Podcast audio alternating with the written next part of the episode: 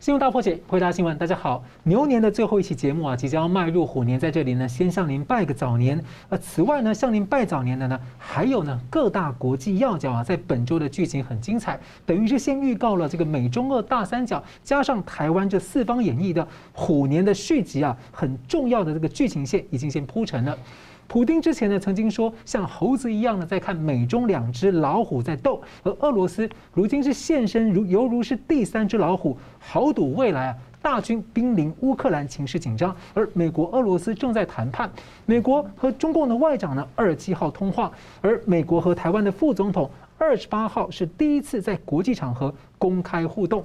美国空缺了一年多的驻北京大使就职宣誓，不过人还没有到中国大陆，就先申请授权撤离，这局面要怎么解读？而美中的外长呢，二十七号通话，中共的这个新闻清稿是拉了清单，声称呢。这个拜习会的时候，美方释放于不同川普政府的积极信息，但是呢，美方没有落实。不过这些消息呢，从拜习会到这一次，美方的文告都看不到。倒是中共这些清单一拉再拉，似乎再再的释放非常的恐惧共产解体的讯息。那么呢，当前的情势，印太世纪正要走向自由开放，或者可能沦落共产集权主宰的所谓的新时代的关口。中华民国总统二十二号喊出了蒋经国的反共保台，那么企图要凝聚台湾内部的最大共识。而这一声的长号角呢，是吹给谁听？我们来介绍破解新闻来宾：台湾大学政治系名誉教授林居正老师。呃，主持人好，江龙兄好，各位观众朋友们大家好。资深政经评论家吴家龙老师。主持人好，明老师好，各位观众大家好。周四二十七号了，美国的布林肯呢通话了中共外长王毅，要谈了俄罗斯和乌克兰的情势，并且呢推动双边的一些合作，还有管控一些战略的议题。不过美中的声明呢显然是各唱各调。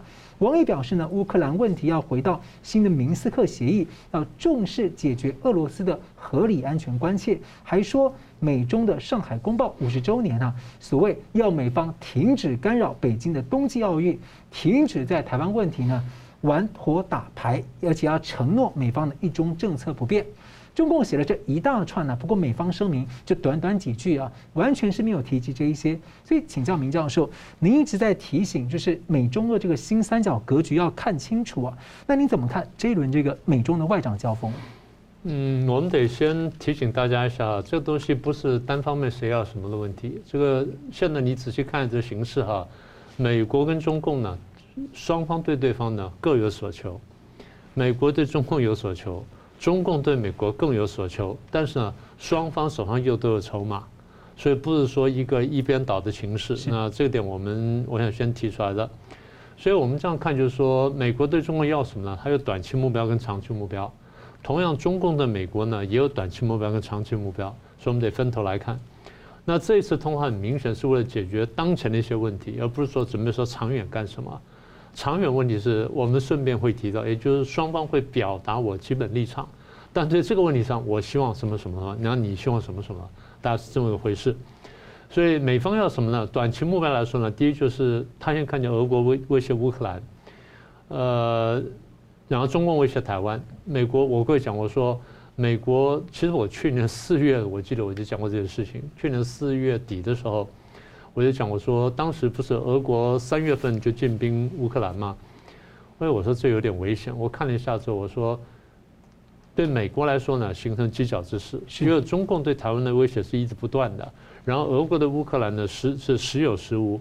这时候一出兵，我看见说一个形成一个犄角之势来压迫美国。那简单说就是美国最坏情况下面临两面作战，一面对这个俄国，一面对中共。你认真要打，可能打得赢，但问题是，那最后可能要动到核子大战，所以这个东西大家绝对不会轻易要走进这个这种局面里面去。所以美国会希望避免两面作战。那么如果说他认为现在乌克兰情况比较严重的话，那我当然记得解决乌克兰，但是我怕中共在背后搞鬼。所以美国现在对中共所求就是，我告诉你，你不要趁着时候我来对付乌克兰的时候，你去搞台湾。我要先告诉你一件事情。美国这样，当然我这样讲的话，口气比较重。其实可能什么呢？口气可能比较客气，比较和缓，但手底下动作非常硬。当说呢，动作硬什么呢？大家仔细看一下，最近美国是不是有五艘航空母 舰在亚洲？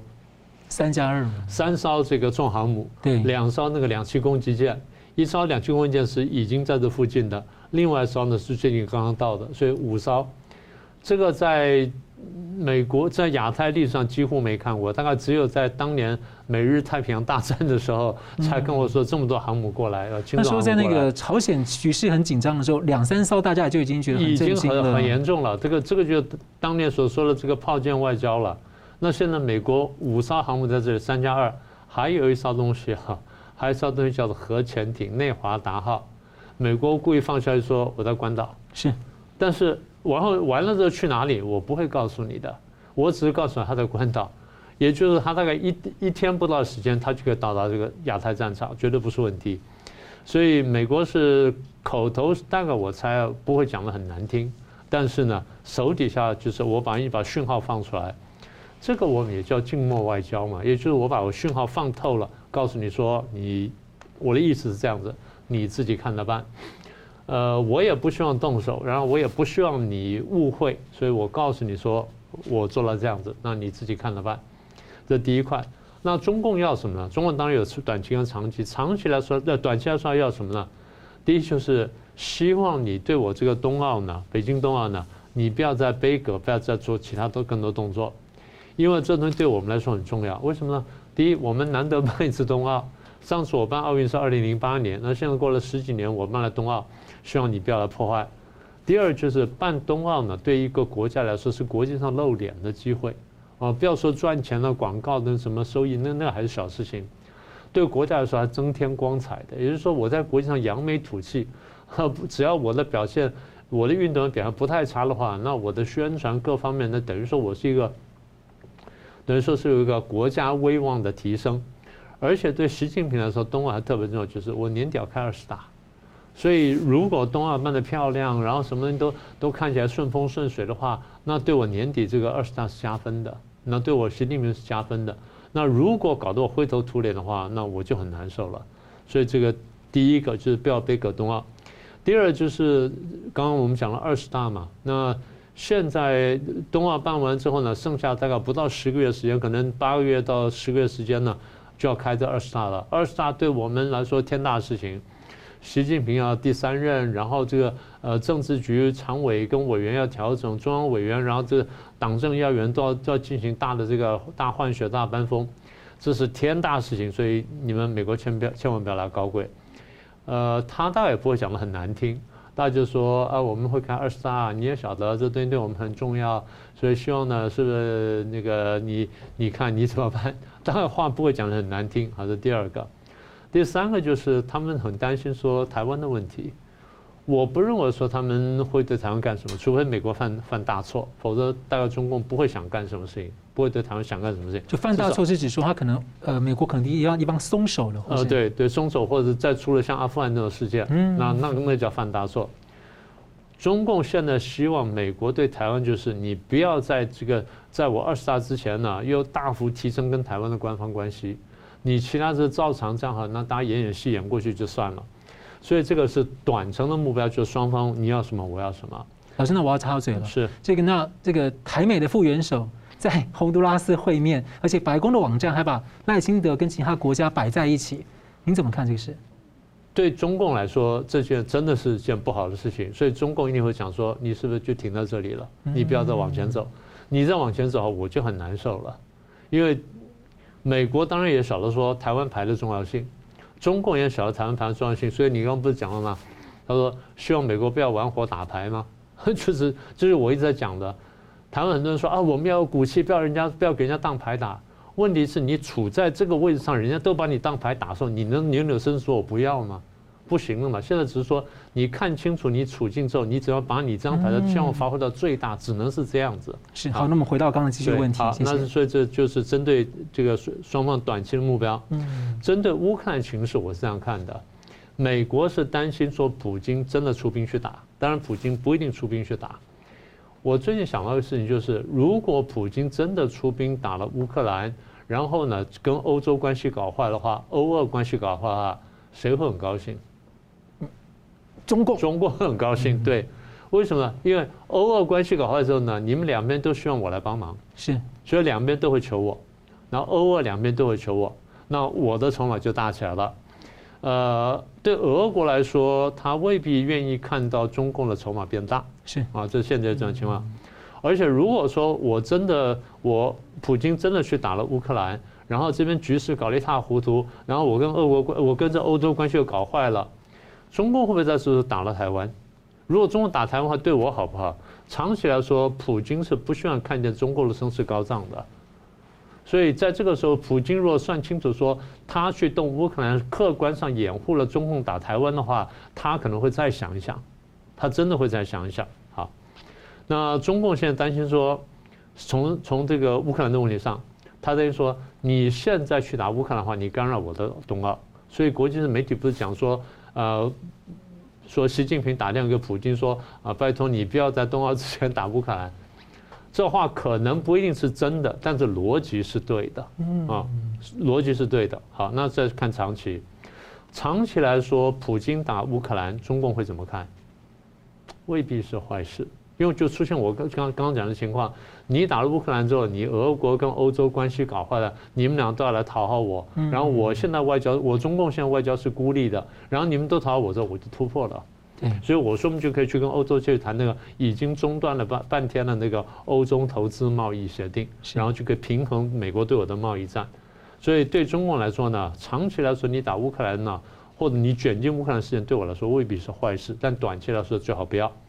啊，那么长期来说双方要什么呢？现在美中大家都已经看见了，呃，中国方面也有学者指出来了，美国方面大家也慢慢看到了，美中现在的关系是一种结构性的矛盾。所谓结构性的矛盾，就是说你短期之内你要说改变了，或你换人换党改变不太容易，除非有一边出现一个卖国贼，否则恐怕是很难的事情。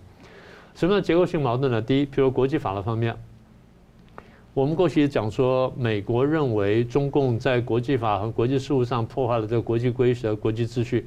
现在去讲两件事情，第一是南海的问题。嗯，南海我们讲了这么多次，那美国觉得说你就是破坏你当初承诺。第二就是大家没有太联系起来，就是香港问题。是。中共的香港问题呢，看起来是跟英国冲突，但国际上的解读是你不遵守国际信用，你不你不遵守你在国际上做的承诺。哎，你堂而皇之把当时中英联合声明送到联合国去存参，然后在联合国的那个条约集里面有有收入，你的条约集里面的收入，比方说你根本不尊重条约，大家对你行为是一个从根本上的不信任啊，就对国际秩序跟国际法挑战。这第一个，第二是一带一路的问题，这个过去我们也讲过了。第三是中共长期以来渗透联合国跟相关的国际组织，人权啦、飞航啦、卫生啦、粮农等等，而在里面呢扭曲了很多规则，对中共有利，或者说他释放一些讯息呢对中共有利。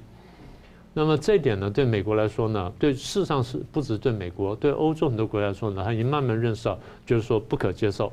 这第三点，第四点呢是意识形态上问题。双方现在慢慢认识到说，呃，中共当然早就知道了，美国有一段时间呢低估了中共对意识形态的那种那种执着性，嗯，所以美国就觉得说，我只要跟他交流，慢慢改变他做生意，他富裕起来就会改变了。这是美国传统的使用古典的这民主化理论所得到错误结论。后来现在发现说，其实呢，共产主义国家恐怕不是传统民主化理论所能解释的了。我们看见从八九年到九一年三三年呢，十个共产政权的瓦解呢，基本上跟传统民主化理论是没有关系的。是啊，传统民主化理论是不能解释的东西。所以回过头来说，我们看见就是意识形态跟价值观的这冲突呢是非常真实的。那这点呢，大概双方美国现在终于认清楚了，中共是一早就知道，所以这个东西呢，双方都觉得说我最后要争取我的意识形态胜利。第五点就是中共因为认识到说，我最后要对抗美国，那我们在讲说这个百年马拉松不是讲过这件事情吗？它是个百年的一个对抗，所以我得慢慢渗透你，然后慢慢破坏你，慢慢分裂你，慢慢瓦解你。简单说，我从内部去破解破解美国的国际、美国的社会，然后呢，我再慢慢把你弄倒。共产政权好像很会玩内部攻很会玩这套，他一直从一开始就这样，那因为。当初从马克思、恩格斯开始到列宁呢，他们讲的就是如何在敌方的国家内去瓦解对方，而且转变对方。他们从头就在想这个事儿。好了，所以中共这么多年来在对美国搞大外宣、搞渗透、搞分裂，然后去拉拢民主党或拉拢左派。现在美国比较清楚认识到了，所以有些人开始清醒了，但有些人现在还是迷迷糊糊的。但这个呢，至少一个双方争夺焦点。这第五点，第六点就是刚刚讲的，中共对这事情加起来之后呢，他对国际秩序或者讲说，呃，以国际规则为基础的国际秩序，它的破坏呢，大家现在认识很清楚。是。所以它不只是单纯说哦两个国家争霸的问题，而是说真的是两个价值观的冲突，然后两个这个整个行为模式冲突。那最后美国的结论就是，中共大概不是和平崛起。如果真的和平崛起，你照游戏规则嘛，我们可以接受。现在看起来就是，第一，从很浅层次来说，你是跟我争霸；从深的层次来说，你要把我们这套价值观、这套人际关系或什么等等，完全推翻，然后改造成你那套东西。我们能不能接受？我觉得这个才是核心的问题。是好的，那吴老师有没有相关要补充的？这一轮这个美中的外交交锋，另外我想要特别问请教一个，就是美国驻北京大使已经空窗了一年多的时间，很罕见了。那新任的大使伯恩斯周三宣誓就职了，但他还没有踏上中国大陆，就向国务院呢，美国的国务院申请授权撤离，创下一个外交先例。那理由呢是中共越发严格的这个疫情管控措施啊。那当然，我们还想要请问，就是说可能还有哪些的理由跟原因？所以请问教嘉龙大哥你怎么看？哎，这个授权撤离这件事情啊，我们先看看这件事情本身是什么意什么情况。这个是美国的使领使领馆人员、外交人员向国务院提出申请，请你授权我决定我要不要撤离。这个不是国务院由上而下下令强制撤离，不是，是啊，这个是使馆人员向上面申请，请上面同意，啊，这叫授权撤离。那这是事情的性质是这样，然后这这个呢，从内部来讲，美国的使领馆，啊，就是从内部来看的话，他们在向国务院抱怨，你不能为我争取到外交人员的豁免，免除这些疫情的那个控制措施，所以等于在底下的人在向上面的人，好像间接在抱怨一样啊，害得我们要被这样这样子那样子来检验这样子，所以呢，这个是这样子，算是美国内部的事情。为什么那个检验是什么状况？为什么？然后呢？可是这这样子的这这个事情呢，应该把它解释成报复跟反报复，就是说，美国在冬奥北京冬奥上面有外交制裁，然后呢，中共不爽，对不对？中共就拿美国外交人员开开刀，哈，仿仿佛是这个样子，就是针对美国使领馆这些外交人员提出那个疫情控管措施，呃，措施，重点来了，还要加形容词。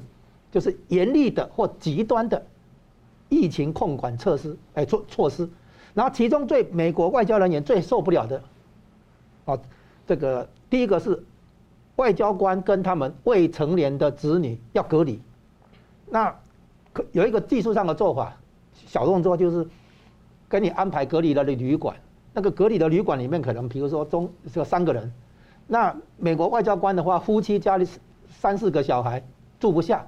就跟你分开，分开的话，那个先生跟太跟太太各带一一个或两个子女，然后呢，这两个分开的那个旅馆要隔很远哈，然后一隔离下来，可能两个礼拜、三个礼拜之类的，所以呢，美国外交官的话发现这个非常不舒服，好，这是第一个表面上讲到这里，另外还有一个可能的所谓严厉的极端的控管措施，就是所谓的鼻子跟肛门的筛检，那这个的话。造成一个一个诡异的现象，也矛盾的现象。中共宣称它的，比如说北京啊，嗯，它的那个疫情是相对安全的啊，比别的国家来得好。我们的病那个确诊的病例比较少啊。那为了维持这个疫情的的安全，所以呢，推出严厉的极端的疫情控管措施。结果这个措施在美国人感受到的，变成是对个人的入侵。侵入式了，啊，等于说让个人觉得没有安全、不安全，所以以牺牲个人的安全，想要来成就整个疫情的安全，这里有矛盾，就是说表面上叫做疫情控管措施，嗯，但是呢，在要加形容词，叫做严厉的或极端的，不便说出口的很多事情，就是所谓的肛门检测，啊，那这个是有点荒唐哈。那这这里的话是这样，美国在东。北京冬奥上面给外交制裁，然后北京可能针对美国使馆的人员提出极端的哈疫情控管措施，那让美国的那个外交人员非常不舒服，嗯觉得没有安全感。那问题是出在说，其他国家的外交人员有没有类似的抱怨？目前好像没听到，所以就变成说可以解读为中共针对美国的外交人员啊有针对性。不过，如果美国他提出这样的要美美国的外交人员提出这样的要求，然后国务院又打算准许的话，那搞不好会带动其他国家也跟进哎。啊，这是下一个问题。我们现在把事情慢慢展开嘛哈，就是说事情的缘由非常可能是这样子啊，就是说中共针对美国的外交制裁，给你一点脸色，好算是报复，轻微的报复你的外交制裁，在疫情的控管措施上，对美国的外交人员收收紧啊，给你好看啊，这个好像是这个意思。那美国怎么应对呢？美国就说：“我躺平，我不玩了，我要撤离。”哦，变成这样说反报复，就是中共在报复，然后美国的用授权撤离来反报反制，啊，等于一个反报复。那这样的情况哈，第一个显示一件事情就是，中共为了控制疫情所推出的各种严厉的极端的疫情控控管措施，根本不被美国认同，也不被其他国家认同。哦，那其他国家的疫情的控管不见得比较差，可是人家不会用这种粗暴的入侵侵入式的这个疫情控管措施，所以呢，整个中国大陆在疫情有患恶化的地区哦，做这种全员那个筛检啊，核酸筛检，然后呢，据说很多人在排队筛检的时候，反而造成了交叉感染，有将近一半的感染是在这个时候发生的，所以这个很很矛盾的。这个第一个含义就是中共对付对抗疫情根本没招，他现在用的都是粗暴的，哦，强制性的一些那个所谓抗对抗疫情的措施，反过来讲就是没有科学根据的，而且是相当的那个不重视个人人权跟安全的啊隐隐私跟安全的，这个东西就表表示出中共对于疫情不但没有对策，而且可以看出来整个中国社会在这种情况下。相当于再加上那个严厉的社会监控，对不对哈？嗯，整个中国其实是一个大放大版的动物农庄，这个就是典型的动物农庄的概念。趁着疫情就形同变相的军管或是这个加强管制。对，社以以疫情为由对社会个人加强监控。嗯，动物农庄是经典的一本政治小说嘛，哈，欧威尔写。这个动物农庄里面等于是说，把个人哈那个集权的那个。那个统治阶级对于老百姓哈做很多的监控，我们戏称为动物农庄嘛哈，这个这本小说，那现在看起来，从中共处理疫情的过程，让我们感觉到，你是美国人应该也是感觉感受到了，就是整个中国社会变成一个放大版的动物农庄，所以呢，中共的官僚哈，他的治理能力已经出问题了，包括你看那个河南郑州水灾，你要。泄洪，哈，水坝泄洪来保住水坝，你可以先告知，让底下的人可以有预防，然后呢，一旦水水水患出来之后，你可以赶快停止这个交通的正常运作，地铁不要开了，对不对？好，隧道不要再那个正常交通流那个流动了，很多事情你是可以做的，结果现在他他也不得不承认，是天灾更是人祸，哦，人祸造成的那个危害，大家越看越清楚。这里已经显示出来，从对抗疫情到其他措施，中共的官僚缺乏治理能力。老师，那我请问一下，疫情的对抗本身哈没有办法真正提供安全，是。然后这样的情况就会衍生出这个对冬季奥运。北京的冬季奥运是不是有间接的这个冲击？各国的运动员看了就会怕了嘛？对，运动员会怕，其他国家的外交官是不是也比照？对，跟进美国的这个所谓授权撤离。是啊，那如果是这样的话，从疫情控管延伸冲击到冬季奥运，北京冬奥，哦，是这样子来。所以老师，你觉得说像那这样的话，美国的大使在冬季奥运的前后这附近有可能去中国吗？还是我干脆我就不去，我就是拖到后续再再去？目前他就不去嘛，就是说。他等于是美美国外交使呃大使馆人员的一部分哈，然后他提出这个东西，给授权撤离，如果正式批准的话，那他不用去嘛。而且据说美国使使领呃使馆人员大概有一千个人，可能有百分之二十五的人会想撤离，那这样子的话会影响到那个签证的事务，那很多中国的中国人要申请到美国签证的话，可能要排队，表面上这个授权撤离这个事情是环绕着疫情的控管措施。哦，我刚刚讲显示出来中中共对于疫情的控管已经拿不出办法了，只能用一些粗暴的强制性的办法。这个也侧面对比出台湾这边的疫情控管相对的好。哦，从全世界范围来讲，还是两岸海峡两岸要对比来讲，台湾的控那个疫情的那个控管真的是相对来讲优秀，呃，杰出很多。啊，所以从这个整个授权撤离来讲，又一次的凸显，啊，台湾的这个治理能力，啊，台湾的处理的都对策，啊，比较开明，比较自由，啊。跟中共来讲，形成一个鲜明的对比。好的，我们休息一下，我们等下马上回来。那我们继续来谈说，美中这个新冷战是否已经开始，或者即将要进入？那么有没有可能避免新冷战呢？而避免新冷战的代价又是什么？休息一下，马上回来。欢迎回到新闻大破解。我们延续上一段的节目呢，这个王毅呢和美方的布林肯通话，那美方呢在主要关注乌克兰的情势，而中共外交部发布的通稿呢还提到了很多内容是美方的内容是没有的。那王毅说呢，去年十一会十一月拜习的视讯会议之后呢，美方是其实呢是他说美方释放了一些善意，也就是说美国不寻求新冷战啊，对不起，不是善意，而是说美方释放一些积极的讯息，包括呢美国不寻求新冷战，不寻求改变中方体制，不寻求通过强化同盟关系反对中方，不支持台独，无意和中方。这个发生冲突对抗，然后说这是释放了跟上一届川普政府不同的积极讯息。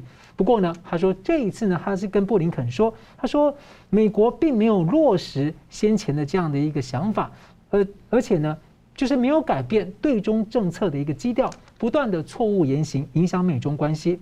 不过中方这些说法，其实这两次。这个呃，不管是拜习会或这一次王毅跟布林肯通话，美方发布内容都是没有看到。那么台湾的亲北京媒体啊，刊编了一刊登一篇文章来呼应中共的论调，署名是大陆两岸专家。但其实我查询之后呢，发现他去年十二月底他的身份还是中共驻美大使馆。这个副总领事的身份啊，在出席活动发言。对这篇文章援引了季新吉的说法，认为二零二一年美中关系紧张是美国最大问题，也是世界最大难题。那如果不能解决这个问题，那美中双方就会爆发一场冷战。所以这篇文章认为，目前暂时不具备开启新冷战的条件。但是呢，美国在国际社会所谓拉帮结派，所以中方不能掉以轻心。不过最近呢，美国国务卿布林肯呢受访又一次谈到美中关系越来越敌对，主要原因是中共更加的专断，而且呢具有侵略性。那请教两位，我先请教吴老师哦。以拜登政府当前对中共的政策基调来看的话，如果二零二二年美中关系没有缓和迹象，那是不是已经开启了一个新冷战阶段？那您怎么看说季辛所提的这种所谓的世界难题这样的一个定义跟问题的意识？那？如果自由阵营对中共退让，以避免新冷战爆发的话，但是这能够避免或者抵抗中共的这种冷侵略吗？因为其实有些观点认为，中共对西方的新冷战早就已经延续几十年，甚至有人说根本没有停过。你怎么看？好，第一个问题，这个季辛吉的说法其实要修改。他说，二零二一年应该把它改成这样：二零二一年美中关系紧张是。中国的最大问题，他把它讲成美国的最大问题。其实这个是中，那当然是中国的最大问题嘛，哈。再来，有没有新冷战？已经有时候他说即就会爆发新冷战，哈，还还是还好像有一个这个预测式的。嗯。新冷战已经在发生，你还去不说将来会发生新冷战？对局面的那个判断怎么会出这么大的那个差错？哈。现在我们来看，所谓的这个进入新冷战是这样，冷战是针对苏联啊。我们讲旧冷战是针对苏联，然后呢，中方讲中共不等于苏联哈，中共不是苏联啊。如果美国来发动新冷战的话哈，就是对中共发动冷战的话，那个不会成功啊，什么什么之类。我说你中共不等于苏联没有错啊，对不对？然后呢，美国可以针对中共来设计新的冷战对策嘛，新的冷战那个那个战法嘛。嗯，谁说不能动这个对中国发动新冷战，对不对？谁说新冷战一定是沿用对苏联的那些手法？我可以设计新的招数来对付你啊，对不对？就像以前要别人改善贸易，那个就是对对美国的顺差要改要修正的时候，贸易失衡要修正的时候，美国的招数是什么？要你货币升值，对你的货币施压。那对中共呢，从来没有提要人民币升值哦。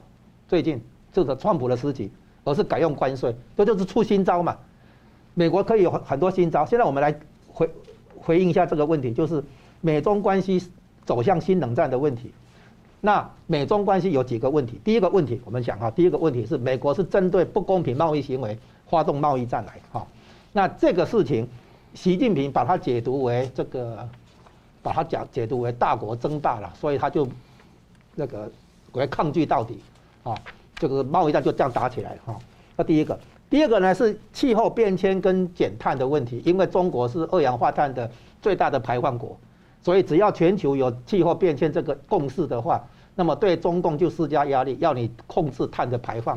那像比如说像钢铁业啦，哦，像很多行业的话，可能会有碳的排放问题。那就要还有煤的烧煤来来发电呐，这些都有碳的排放。那气候变迁这个议题是全球共识，中中共也不得不配合。这个时候就会产生很多的这个内部调整的压力了哈。这第二个气候变迁跟减碳的问题。第三个呢，地缘政治紧张，比如说南海，啊，比如说那个东海、台海这些，那个西太平洋这个一带不是那个第一岛链这个地区的话，有地缘政治的紧张哈。再来，人权跟价值观的问题啊，从香港的人权问题、新疆的人权问题、那个活摘器官的问题、打压法轮功宗教自由的问题，甚至于对台湾的军事威胁啊，这些地缘这些。这个人权跟价值观，当然还有地域的那个特特点，对不对？是。但是它的性质是人权跟价值观的这个冲突。第四点哈，第五点，国际秩序的现状，你是去维持还是要去推推翻？中共的那个现在的很多咄咄逼人的强势作为的话，都在挑战国际秩序的现状。而美国出来反制，就是要维持国际秩序的现状。所以讲的比较中性一点，叫做以规则为基础的国际秩序。嗯。这话谁先讲的？不是。布林肯讲的是蓬佩奥讲的，啊，所以美国已经把中共这个定性为国际秩序现状的破坏者。那这个话其实川普在联合国大会的时候有讲，一九年那个香港反送中出来的时候，哦，他在联合国大会有讲，中共如何处理香港，啊，是不是遵守他的那个中英联合声明那些国际承诺、国际信用，决定了中国在国际上的角色。你如果好，呃，什么？恶劣的那个方式来对待香港的话，你会哈得到这个这个大家的这个反击了哈回应。所以那个时候川普已经表明，你中共是遵守国际承诺、协议、信用啊，还是你要去破坏？你破坏它的话，等于你也在否定西方国家所支持的那些价值。你在香港的所作所为，不是在压抑香港、打压香港而已，你也在打压、挑战、颠覆西方国家所。支持的这些价值，而且他把自己定位成就是我就是流氓，你们来吧，这样类似这样。所以这个这个是国际，然后呢，南海、台湾这些都是在推翻国际秩序的现状，而这个现状是二战以后美国哦在全球所定出来的一些游戏规则跟秩序，然后呢，现在中共要来挑战，要来推翻，所以呢，这就变成一个叫做霸权的争夺。哦，第五个问题，第六个问题，针对从经济扩。他中共本来说他的崛起是经济崛起，是和平崛起，现在变成什么？武力崛起，对外扩张，所以“一带一路”。所以呢，美国要针对“一带一路”来反制，推出印太战略。那印太战略就是美国对中共发动的新冷战的理论基础，论述都出来了。你还说有没有新冷战？美国打新冷战的论述都已经出来了，你还在问有没有新冷战？这不是很荒唐吗？啊？整个美国对中共的新冷战的最核心的论述，就是所谓的印太战略，而这起头就是二零一七年十二月发布的国家安全战略报告，把中国、俄国定位为美国的战略竞争者，那还算比较客气，其实就是对手了哈。然后呢，接下来具体的表现成目前的现状，就是乌克兰跟台湾问题的联动性啊。那所以你可以看从这一系列的问题列出来的这些问题。方方面面都已经告诉你，美中不但是在新冷战，而且还非常的到位，非常的深入，啊，然后你还去在那边质疑说，到底我们有没有看到新冷战？这表表示你对国际形势完全不进入状况，啊，那最后再补一点，乌克兰跟台湾，如果普京打乌克兰，习近平没有打台湾，那普京就被围殴了嘛，嗯，那如果普京没有打乌克兰，习近平打台湾，那就轮到习近平被习近平会被围殴了嘛？是，所以他们一定要两边讲好嘛，啊，同时打。可是呢，普京发现习近平根本没有准备打，为什么？因为习近平告诉普京说：“你可不可以等我冬奥，北京冬奥办完之后再动手？”换句话说，习近平放在心上的是北京冬奥这个大国博弈下的家家酒，而不是动员啊来布置这一场打台湾的这个重大的军事行动。根本没有在习近平的心上嘛，在这种情况下，普京会傻傻的在那边乌克兰打，然后让那个习近平来坐收渔翁之利吗？不会，北京没，诶，普京没有那么笨。哦，这是结论。我刚刚想到自由开放的印太啊，他讲实践这个哈，听在中共耳里就觉得说，那我是印太一部分，要自由开放，不就是要我垮吗？所以老师你怎么看这个关于季辛吉的世界难题？还有就是，如果不打新冷战的话，要怎么抵抗这个冷侵略？呃，我先回应刚刚你提到说中共对美国的批评啊，就是说上次他们那个两国元首通话的时候，说美国讲说不寻求新冷战，然后不寻求改变中国体制，不寻求这个组织同盟关系啊去对抗中共，然后不支持台独，无意同中共对抗等等，呃，然后说美国没有落实。其实当时美国讲的话，我就觉得说美国不应该这么说，你太过软弱。你这个整个话的背后，就是你不认为你跟中共之间有一个所谓的价值观的对抗。嗯，那如果你不认为有价值观对抗的话，那就说那就两个大国嘛，就大家和和睦相处嘛。那中国讲说那可以啊，那我原来照做的事情我就可以去做下去。简单说，美国是示弱了，他只要讲的话就示弱了。呃，一旦这种大国游戏示弱的时候呢，你是开启对方的野心的，你刺激对方野心。更不要说人家原来就有这个想法，所以顺着这思路呢，我就讲到季辛吉了。其实过去我也讲过季辛吉，呃，季辛吉他的思路你可以看到，就是就是刚刚那套思路，那么那套想法就是说什么不寻求冷战什么，基本上就是基辛吉思路延这延展出来的。所以你看基辛吉从大学教书的时候当然很出色，他是一个很棒的教授，但是啊，他从政之后你可以看到他很多作风非常奇怪。整体来说呢，你应该这样讲，他的这个，他的整个政策呢，对他当时要是说哦，我要对抗苏联，然后我把中共拉起来什么等等。但是你可以看到，就是你你可以，你可以拉明天的敌人来对抗今天的敌人，但你得记得他是明天的敌人。要准备为明天准备。你要准备为你要你也要对明天的敌人做一个做一个做一个准备，但他好像是弃守的，这是非常奇怪的事情。那为什么这样呢？你回到他这个。在哈佛的时候，他写的那个论文，哈佛论文他写的是在梅特涅，他写的是哦，在那个风雨飘摇的那个呃这个欧洲局势当中，然后这个摇摇欲坠的帝国的首相，然后怎么样去玩平衡什么的，然后最后呢还保持了这个一百年的和平什么的，他觉得这很了不起，所以他的毕生功业呢，进行毕生功业似乎在重复在做这件事情。是梅特涅的时候有一个核心原因就是。梅特涅那个时代呢，没有很根本的意识形态跟价值观的冲突，你可以玩平衡，你可以拉左打右，拉右打左，然后多国平衡，避免战争，而达到和平，然后然后这是一个很好的作为。所以大家的行事作风跟规则差不多，大家是规则是一样的，所以这样做是没有问题的。所以我常常讲说，这叫历史类比法。是我们对一个现眼前不熟悉的事情，我们找历史上相似事情来类比一下，从中得到一些教训可以，但你不可以食古不化的搬过来。所以我再说一次，前提是没有根本性的价值对抗，你可以做这件事情。好，那现在回到刚刚江龙兄讲的冷战，冷战是怎么形成的？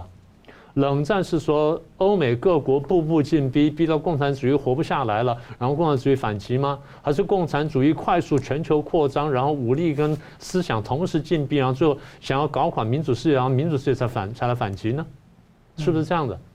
大家是看见说，从一九四五年到四九年，苏联基本上兵不血刃，在东欧就搞了八个共产政权出来，波兰、匈牙利、捷克、保加利亚、罗马尼亚等等。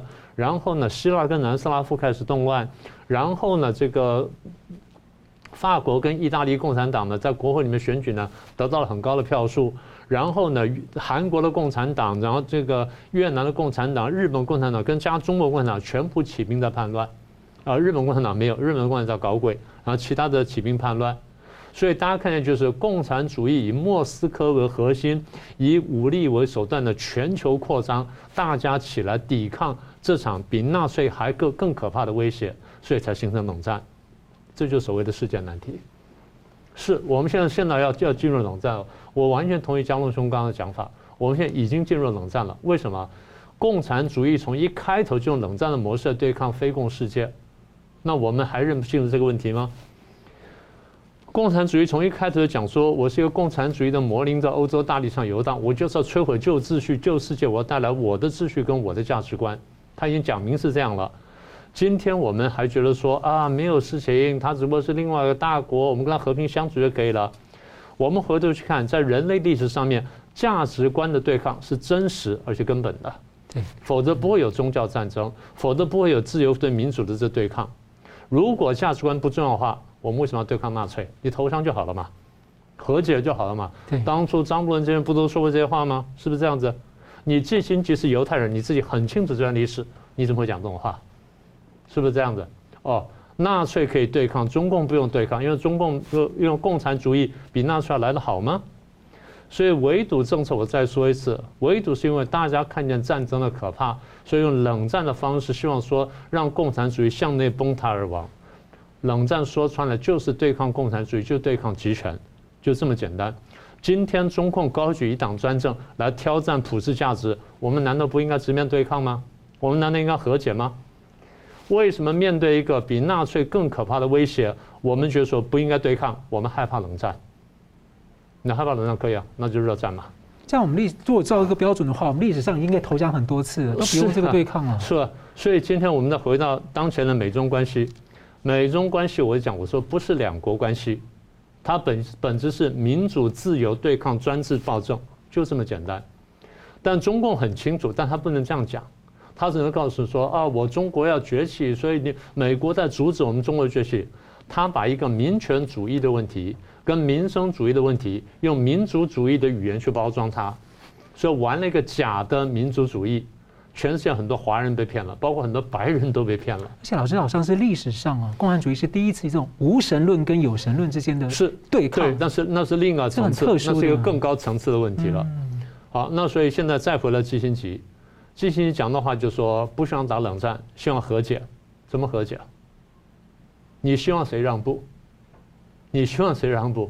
你认为美国让步对世界和平帮助比较大吗？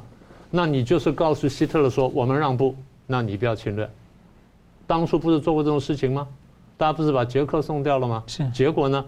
送掉捷克，牺牲几百万人，就你花花了上亿人的人命的代价，才把希特勒扳倒。你后面代价是不是更高？而且还死了几百万犹太人。这不就是历史的教训吗？嗯，对不对？我们一讲说 never again，不要重蹈历史覆辙。现在他正在重蹈历史覆辙，是，而且这么多人相信这东西，好，那我们再退一万步，好，让美国让步。你觉得美国让步了，中共会和平共处吗？这是我想问很多台湾朋友的问题。你觉得我们如果真的对中共让步了，我们太我们低头了，我们和缓了，中共对台湾会低头吗？还是会步步进逼？中共是这么多年来，呃，不要不要说这么以前了，我们说最近这几年来。摆了很多事情在我们眼前，我们都可以看到香港的问题、南海的问题、新疆的问题、西藏的问题、法轮功的问题，哪一件事情不是清清楚楚告诉你说，中共的所作所为是他的基本价值观跟普世价值相对抗所产生的结果吗？这些大家难道真的看不清楚吗？还是在装糊涂？所以基辛格的话呢，我不想去揣摩他的意思，但是我觉得他的话呢是非常没有道理的话，呃，大家不能再迷信他。是他过去曾经叱咤风云过，但你如果仔细看的话呢，他把越南出卖了呀，他却换取了个人的一个诺贝尔和平奖。那然后呢，越南出卖完了之后，他良心有过不安吗？他有过彻底的反省吗？我知道其他从政的教授有过人有人有过很深刻的反省，最后改弦更张。但他似乎是没有，所以我再提醒一下，就是现在我们面临的共产主义是一个比过去纳粹更可怕的价值观的对抗，这点呢，我们绝对不能轻忽。老师，我刚刚听听，一直觉得说，好像就是基辛格少了对共产主义的根本认识。你有什么建议？就是说，我们可以怎么去认识这个东西？我可不可以留在一分钟里面讲？哦，一分钟，好好好，好。那吴老师补充。诶，刚才提到的那个布林肯跟王毅通话，然后中共外交部的那个通稿提到的，好，恰恰有问题的哈。美国不寻求新冷战，现实是美国在打新冷战呢，对你中中共打新冷战呢。再来，他说美国不寻求改变中方的体制，美国正是要改变你的体制啊，你的集权专制体制，让西方国家根本没办法跟你好好打交道嘛。好，然后他说美国不寻求通过强化同盟关系来反对中国，美国现在正在干这个事啊，组成联盟来制约你中共啊，对不对？然后呢，他说美国不支持台独。美国就像你刚才明老师可能有提到了嘛，就是实质上的一中一台啊。再来，美美他说美国无意同中方发生冲突对抗，都已经在对你的那个技术取得限设禁运了哈。然后呢，对你的那个比如说冬季奥运哈外交制裁了，很多的轻的重的那个对抗都在进行的，包括在西太平洋摆重兵，你还说这个不是冲突对抗啊？所以。中共单方面解读美国的说法，都是一厢情愿。我想请问你，你这个是这个装无辜还是真的无知？啊，你一厢情愿的希望美国不要对你打新冷战，哦，说中共不等于苏联。我刚讲了嘛，美国完全可以针对苏中共目目前的情况来设计新的对策，来跟你打一场新的冷战。你想想看，美国跟苏联在打冷战的时候，还互派大使嘛，互相设大使，对不对？然后呢？现在美国居然来北京没有大使，你还不认为这个是新冷战？我说，所以我说中共哈的外交人员哈，不要再那么装傻了，或者装无辜了，赶快面对现实的那个残酷，好好去了解一下你这个新冷战你能怎么摆脱这个困局，这个还比较实在一点。一厢情愿的认为美国不会打新冷战，还说什么？哎，目前暂时不具备开启新冷战的条件，这胡扯嘛！是，感谢我们休息一下，我们稍后回来，我们来谈这个台湾啊，最近又高举了反共大旗，在这个时代呢，有什么样意义？休息一下，马上回来。欢迎回到新闻大破解，在美中俄大三角下，那个印太区域的中心点台湾呢，总统蔡英文二十二号表示，中华民国第一座的总统图书馆落成开幕，他公开推崇蒋经国坚定反共，保卫台湾。他说呢，保台是台湾。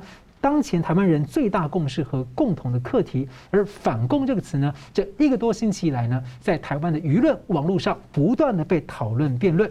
那么，当美国带头在反击中共的渗透扩张的一个国际大格局下呢，台湾在自由阵营的第一线，民进党籍的总统标举国民党籍的蒋经国反共坚持，所以请教明老师怎么看相关的效应？嗯，这当然是一个不错的一步了。那我想先回来看看，就蒋经国的贡献哈。呃，当然他现在标举的民主保台，其实我觉得更重要还不只是这样。嗯，第一个是十项建设吧，这都是没有争议的吧？对。第二是对台湾的民主化的贡献，第三是对台湾本土化，也对国民党本土化的贡献。嗯。第四个就是我所说的反共精神。但是讲到蒋经国的反共呢，坦白说我是有点保留的。他的反共是三不嘛：不接触、不谈判、不妥协。当然没有错，但是我觉得略显消极。呃，为什么会比较消极呢？我觉得跟当时的国际环境、两岸对比，跟尤其他个人的健康呢很有关系。第一点是他在讲这句话的时候呢，是八零年代的中后期。那大陆的这个政，大陆的经济改革呢，从一九七八年、七九年开始呢，大概到了八三、八四年的时候已经初见成效。嗯，那时候已经看见说大陆的经济开始起来。所以到了八五八六，那台湾内部也开始民主化运动，开始风起云涌。然后蒋经国看见这东西呢，他晓得说，将来的这个两岸情势也好，然后这个台湾内部情势好呢，都会越来越复杂。所以在这情况下呢，他会比较被动的讲说，呃，我们对跟共产主义呢不接触、不谈判、不妥协。那这是第一个原因，就是外在的原因。第二点就是那个时候呢，他身体已经很差了，他因为这个。糖尿病了，然后眼睛啊各方面了，其实他身体很差了。他意志力非常强，强调就是强到就是，他每次出来在公共场合的时候，大家看不出有什么问题，但实际上他已经是强忍的这个一身病痛，所以因为这样才会消极。这个东西我倒没办法说了啊，的确就如此。但你看他的父亲蒋中正对于反共呢是毫不妥协的，而且是没有打折扣的。大家可能不知道，年轻的蒋中正呢被叫做“红面将军”、“红脸将军”。第一，他身体好；第二呢，他亲共，亲共。大家很难想象哈，他自己讲他说：“早先呢，我对俄国、对苏联、对共产党什么等等呢，我是有一定幻想的。所以被叫做 Red Generalissimo 红色的将军。好，那他的转变从哪从哪里来呢？各位看一下他那本书，叫做《苏俄在中国》。他一九二三年八月中旬的时候呢，奉国父之命到这个俄国去考察，带了一个团，然后大概是四五个国民党，然后一个共产党啊，然后去看了。俄国方面非常高规格接待他。那列宁病重了，已经躺在床上，所以就没有办法见到。但是俄国派了谁出来呢？苏联派谁呢？派托洛斯基出来，当时是响当当的人物，但是后来被斗得很惨，派托洛斯基出来。托洛斯基这个人呢，口才也棒，然后这个外形也出众，然后也敢讲话，带着他看了党政军各方面都看了，然后他看得非常仔细。看完之后呢，他一改原来对共产主义的幻想，他说这东西不行，这东西呢，第一呢，如他说，如果将来这个呃俄国强大起来的话，俄共政权他说一旦强固。他会恢复沙皇时候的野心，对中华民国跟我们的国国民革命会形成后患，这个不堪设想。但他后来讲了很多，就是有关共产主义的负面的看法，他看得非常准确。他说共产主义其实是人类的毒瘤，是文化的毒瘤，是中华民族的毒瘤，什么等等，讲得非常非常重，我就不多引述了。简单说，就是他从一个原来对共产主义有所幻想、有所憧憬的一个人，到了这个。到了苏联呢，亲自看了三个月之后，他说这将来会非常严重。而且苏俄应该是包装给他看的，包装给他看，但而且他去看过工厂，党政军什么他都看，也看了工厂，也跟工人谈过什么等等，所以他是很明确的。后来一看到他一生坚决反共，他没有改变。大家说啊，这是迂腐。你可以从另外的角度看，他认清楚真理之后呢，他没有改变。他讲得很清楚，他说中共对于这个中华民国也好，对中华民族也好，甚至对全人类呢，都是一个威胁。那这个威胁如果不除的话呢，将来非常可怕。呃，可是我们可以看到国际局势变化呢，从七零年代之后开始对台湾不利。是啊，那时候他还这个他还在位，但是他也无可奈何。那时候他身体也慢慢慢变差了。那么这个对不利的国际局势，对台湾来说不利的国际局势，真正是到川普执政之后才开始慢慢改变。我们节目上也谈过，川普真正看见了说共产主义的威胁，说开始慢慢举起反共大旗，这件事情大家可以注意到，在美国社会里面当时都有相当的困难。是，美国社会里面都对说啊，中国很好啊，我们为什么怎么的？就他等到他把这事情慢慢揭露，他说，哎，是是是，好像是这样，是这样，好，慢慢就接受了。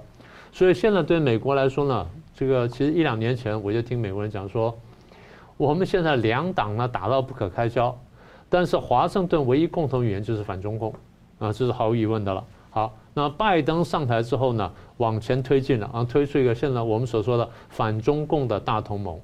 那么现在国际局势慢慢开始改变。那现在回到我们当年退守台湾，是一九四九年我们退到台湾是败战的结果，但根本原因是什么？反共啊！如果不然的话，你可以投降嘛。一般老百姓可以投降，呃，不要以为蒋家不可以投降。中共对蒋家招降，招降的非常凶的，是讲得很清楚。你来做国家副主席，然后什么什么等等，他没有要，蒋中正没有要。然后你说啊，他他就是怎么样？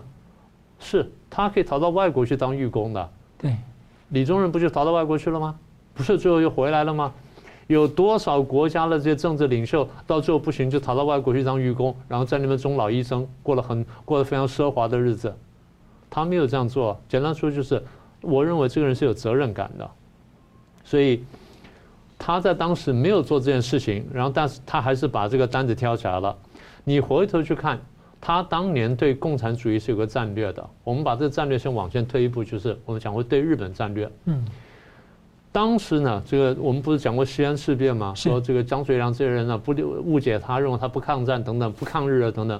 就后来抓了他看日记，发现说他其实一直在准备抗日，但是因为日本太强了。第一呢，对两国关系来说，就中日关系来说，日本是非常强势的。日本有军队驻扎在中国的，然后日本很多条约是绑住中国的，所以所以对这样对这个来说呢，中国是很难去对抗它。第二，日本是国际上的强国，当时国际上的组织叫国联，日本是国联当中的亚洲的代表国，所以日本是亚洲的第一强国，在国际社会上面讲话比中国大声很多。即便有九国公约呢，没有能保住最后，没有最后能够保住中国，这是很大的问题。所以老蒋总统看这个局势之后，就说我要抗日，但是呢，我不能大张旗鼓的讲，我只能悄悄的准备。所以最后两国战争爆发了，跟他预言所说一样爆发了。爆发之后呢，大家都非常失望。然后在上海一战呢，淞沪之战呢，我们也打得很惨啊。虽然说是挡住日本的侵略，但是我们牺牲非常重大。大概那几个月呢，打掉了我们。相当比例的正规军，所以后来是慢慢撑。当时大家没有信心，但老蒋说我们有个战略，我们战略就是当中国的反日战争跟全球的反法西斯战争两个战场合流之后，我们就会打赢。当时没有人相信，嗯，包括国军高级将领没有几个人相信，只有非常少数人说来，我们试试看。一九四一年日本偷袭珍珠港，两个战场合流了，是大家慢慢看见了。但是还是很多国军高级将领说，我们对日本是打不赢的。那今天我要讲的就是，目前的国际局势是美国看懂了中共对国际社会的威胁跟迫害，所以美国开始带头呢，开始改变国际趋势。翻成白话就是，全球在美国带领下开始反中共。我们是从反因为反中共退到台湾来的，今天我们真的站在第一线，我们当然不能后退。我们不但不能后退，我们更应该结合跟我们利益相同的国家共同前进，这才是我们的历史使命。所以前面为什么我对季辛吉批评这么重？你这个混淆视听，然后把最重要的价值观给忘记了。你讲是怎么平衡，然后怎么去避免战争，但没有想到人家在积极的在在备战，时时刻想要解决你，你还要跟他去谈和解，所以这个是谈不来的。所以讲到最后就是，是，我觉得讲经国先生反共是有道理，但是呢，恐怕应该再更积极一些。嗯，是吴老师怎么看？哎，我们一开头在谈的是蔡英文的谈话嘛，引述到蒋经国，引述到蒋经国的所谓坚决反共，保护台湾啊，简称反共保台，或者扩大原文的讲是反共革新保台。好，那这个目前因为全球是反共这个大潮大浪潮来了。所以我们才发现，我们之前的冷战时期的反共，现在变成了那个热门的一个方向了啊。那我现在讲一下蔡英文的谈话里面啊，形成了各方的反应，出现了一个很妙的现象，叫做四个字，叫做偷换概念，就是你讲你的，我把它偷换概念，往对我喜欢的方向去讲。第一个我讲国台办，国台办出来讲话，说蒋经。蒋经国是反台独啊，人家讲的是反共啊，他讲反台独，所以说蒋经国是支持统一啊，反对台独。蒋经国讲的统一是以三民主义统一中国，你是中华民国，哎对，以三民主义统一中国，或者以民主自由统一中国，你中共要吗？你居然去说蒋经国是啊支持统一，对呀，他的统一是中华民国把大陆拿回来的统一，你中共去讲这个，你自己前言不对后语。偷换概念，把反共讲成是反台独。哎，中共的反台独是没有中华民国，而且蒋经国什么时候支持过一国两制？从头到尾都是反对一国两制。所以你去讲说蒋经国支持统一，反对台独，叫做偷换概念。嗯，好。第二个，那个蔡英文讲的这个，因为哈蒋经国确实在台湾民间，不管你是左边做的民调，右边做的民调，的确是相当高的这个得到民意的支持。好，所以呢，不管你是左边的、右边的。都不敢去挑战蒋经国，你大家注意哦，民进党哈对国民党的人都是批评攻击，对不对？包括蒋中正在内，只有一个人，他们几乎很少去批评他，就是蒋经国。他们有时候连李登辉都还会骂一下下哈，虽然他们也是肯定李登辉，啊，蒋蒋中正当然是被骂很凶啊，对不对？可是呢，你你如果仔细观察的话，历来的民进党人，尤其是那些重要的领导人，对蒋经国几乎没有恶言相向过。因为蒋经国确实在民间有高支持度，而民进党对民意的反应算是敏锐的，他知道去骂批评蒋经国没有好处，啊，那在这种高支持民意高支持度的情况下，蔡英文去引用蒋经国叫做反共保台，对不对哈？他是讲给谁听？讲给中间选民听，讲给那个所谓浅蓝的选民听啊，所以对民进党来讲，你有人开始解读为这个是选举操作之一了哈。开始为这个年底的选举，还有二零二四的大选，哦，开始来这个抢中间跟浅蓝的选票，你要这样解读好像也成立了哈，对不对？因为可能有这种效果嘛，啊，但是呢，蔡英文的重点其实往下看，他希望为民进党留下一个政治资产，就是把蒋经国当年的冷战时期的反共保台拿过来为民进党所用，那这民进党呢的反应呢，很多人就跳出来说。你怎么会去？就是对蔡英文他不以为然。一开始建建议他不要去那个主持那个蒋经国图书馆的揭幕式啊？为什么？因为他们说蒋经国再怎么说也是威权体制时期的领导人，啊，那这个威权体制跟转型正义的事情，我们还在推动，你怎么跑跑去好像为蒋经国站台？这个就是偷换概念。为什么？蔡英文引用的，他蔡英文肯定的不是蒋经国这个人，而是蒋经国路线。蒋经国什么路线？为了台湾的生存与安全，对不对？要反共，反共保台，反共革新保台，是这样嘛？嗯，对，他在他在用的是蒋经国路线，不是在称赞蒋经国这个人，不是这个人的问题，不是他的领袖魅力什么个人因素，不是嘛？蒋经国的人生有好多不同阶段嘛。如果你肯定这个人的话，是不是每个阶段都要去肯定？不是嘛？他在肯定的是蒋经国后期，嗯，啊，包括开放党禁报禁，推动民主化，啊，包括这个。坚持反共三不政策等等，是这些国家大政方针值得蔡英文给他肯定嘛？也其实台湾老百姓也是肯定这个嘛，对不对？所以民进党把它转移成把反共转移成说你去，诶，你怎么去肯定一个威权体制的领导人？好，我们还在推动转型正义。不过民进党的高雄这个高雄党部主委赵天麟他公开说，他说其实大部分的民进党支持者是认同蔡英文的做法的。对啊，我是说有一些民进党里面有一些不同的声音嘛，哈。是是。我说这种不同的声音是偷换概念嘛。嗯。因为蔡英文讲的不是威权体制跟转型正义这个问题嘛，蔡英文讲的是在国家大政方针、外交、军事、两岸关系、国际局势这个方面，他作为一个总统高度，他在讲的是蒋经国在这个方面的这个路线，叫做反共、革新、倒台嘛，对不对？不是在讲转型正义这个问题嘛。所以民进党的一些不同不，诶不同的声音。是在偷换概念，这第一个。第二个，大部分的民进党人习惯性的思维讲的是什么？讲的是抗中保台。蔡英文讲了抗中吗？蒋蒋经国有讲抗中吗？没有。据我所知，蒋经国一生没有在讲抗中的。蒋经国讲的是反共保台。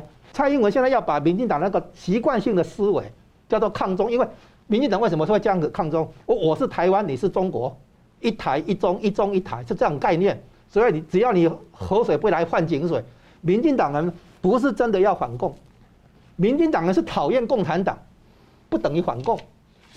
民进党人希望你不要来惹我，我在这边这个画地为王，哦，台湾归我管就好了，你管你那边，你不要来惹我。所以民进党也不会去惹住共产党。所以这样可以说，过去几年川普他们这样一直强调中共不等于中国这样的概念啊，现在等于说，即便在台湾的绿营里面，也越来越多人可以接受。中共跟中国把它区分开来看，民进党的传习惯性思维，他们现在要转，蔡英文就是在推动这个转。嗯，你不要用抗中来来支推动你的台独主张，要用什么？现在这个蔡英文讲出来的方向就是以民主对抗专制，不是以台地理上的台湾对抗大陆，这叫抗中。所以很多媒那个亲绿媒体在讲抗中，这个不对。讲大陆人听了也会比较舒服。不，蒋经国本来就没有讲抗中保台嘛，他讲的不是抗中保台嘛，对不对？他讲的是反共、革新、民主保台嘛，没有讲抗中这个嘛。为什么？因为他代表中华民国体制，他怎么会去抗中？对不对？所以民进党在偷换概念，面对蔡英文讲反共保台这个东西，援引蒋经国这个路线，他们在偷换概念，这样懂吧？就是，然后呢，国民党也是，国民党把把他讲的是反台独。现在保保台哈有两个，一个是反台独，一个是反共，这两个哪一个保台湾？这个问题来了。国民党认为你搞台独的话，中共会打你，对不对？所以要保台湾的话，就要反台独。民进党说，我们就是要台湾独立才能够保台湾的，台湾人才能够真正当家做主啊。所以两个两个路线好像都是要保台湾，可是却尖锐对立嘛，对不对？所以蔡英文要把他拉回蒋经国的意思，就是反共民主才能保台湾嘛。你不是靠你台湾独立的话，有了军事威胁，你怎么处理？你你也没有对策。那你国民党不应该这样讲，为什么？因为你拿中共的军事威胁来来恐吓自己内部的另一批老百姓，这个不对嘛？你懂吗？就是如果你是主张统一的话，你要有价值观来做基础。你的价值观，比如说基于民族大义，我们台湾不应该分裂，OK 吗？你不能说，因为他要打你，你说你不要搞搞独立，这不对，这个逻辑不对。不过老师，其实现在大部分民进党人，我看都可以接受中华民国的国旗啊、国号啊。其实大家都已经慢慢的这个是对蓝营的一个危机，就是说中华民国这个旗子，反共这个旗这个路线被蔡英文整个接收，然后国民党被挤到更左边去了。所以国民对国民党来讲，这个有危机，他只只好回回来赶快简单最容易理解的叫做反台独。其实国民党应该觉得说是我的路线胜利啊，所以你你融入我了，对，可是他们不知道，就是说国民党自己在偷换概念，他把反共讲成是反台独，这个不是重点所在哈。然后他蔡英文讲这个话也是讲给美国人听的，不是讲给民进党听，不是讲给国民党听，讲给美国人听的，这样等于说台湾回到反共的这个路线，让美国可以对台湾放心。对民进党的政府放心啊，然后呢，对国际来讲，你们都在帮台湾反共了，台湾怎么可以躲起来？台湾要挺身而出，哦，敢于反共，敢于对中共叫板，对不对？对香港的那个人权，对新疆的人权，很多的事情，台湾应该提出来。比如说，包括六四，你要负责。你更不敢惹民进党，原来是不敢惹共产党的，不去讲共产党的，因为他要跟共产党好像和平相处。我独立建国，你不要来惹我。他们是讨厌共产党，但不等于反共。所以现在民民进党只只只能根据他的独派理念去讲抗中，因为他要对抗中共，这不是以地理上的概念来讲，才有台湾台湾抗中，台湾大陆这个是不是好对抗？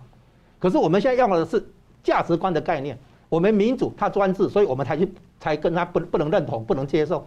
所以你们要回回过来主题结做个结论，就是台湾要走的路线是反共、民主、革新、倒台。这个才是蒋经国路线，也是蔡英文引用的真正的原因。从军国大计、国家大政方针来讲，他是以总统高度来引用蒋经国当年的路线，是这样来的。是，好了，节目最后我们请两位来宾各用一分钟总结今天的讨论。先请明老师。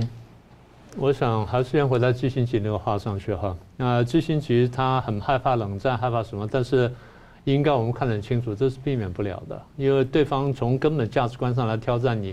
你不冷战的话，就只有热战，那这个人是没有和解空间的。那这样就引到我们的第二个结论，也就是说，对于共产主义的看法，大家应该现在慢慢看懂了。是纳粹很可怕，纳粹拿了刀枪来打你，来杀你。但共产主义呢，他刀枪准备在后面，但他用洗脑，用各种鲸吞蚕食办法呢，来把你吃掉，然后消磨你的意志。那两个手法不一样，但是都是根本的挑战我们所相信的价值观。所以你现在怎么去怎么去面对这个挑战？我觉得这个非常根本。老蒋总统当年呢，他的眼光很锐利，然后的态度很坚定，呃，基本上留下了很丰富遗产给我们。那经国先生呢，也承续这个脉络呢，也为台湾做了很大的贡献。走到今天呢，如果反共成为世界潮流，大家都来帮台湾反共的话，我们没有理由不站在前面。台湾不是，我不是说要抢在前头干什么。简单说，我们就讲的兵法上的伐谋跟伐交，你就应该善用这局势。所以台湾人要看懂，那全球华人更要看懂。你刚刚问我说有没有什么书可以介绍给大家？还是原来的四本书。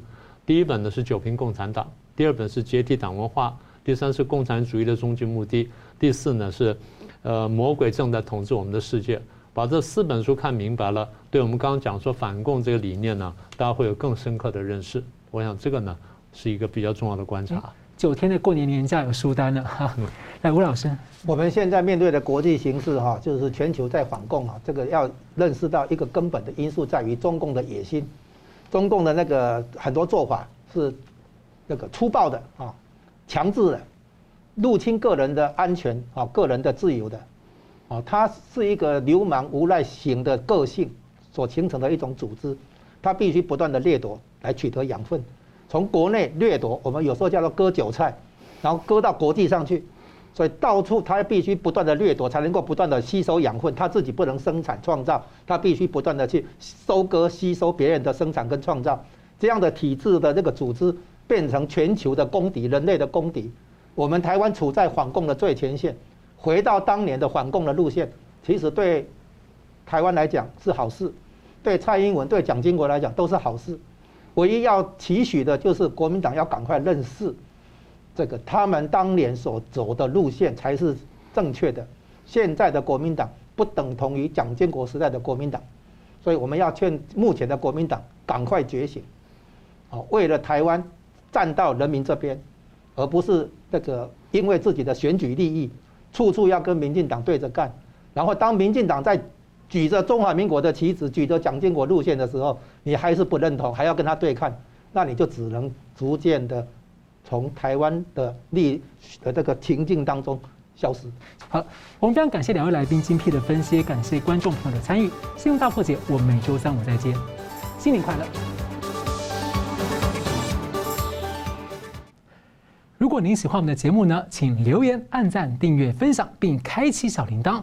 那么，感谢各位呢长期对我们的支持。新闻大破解团队呢将持续为您制作更优质的节目。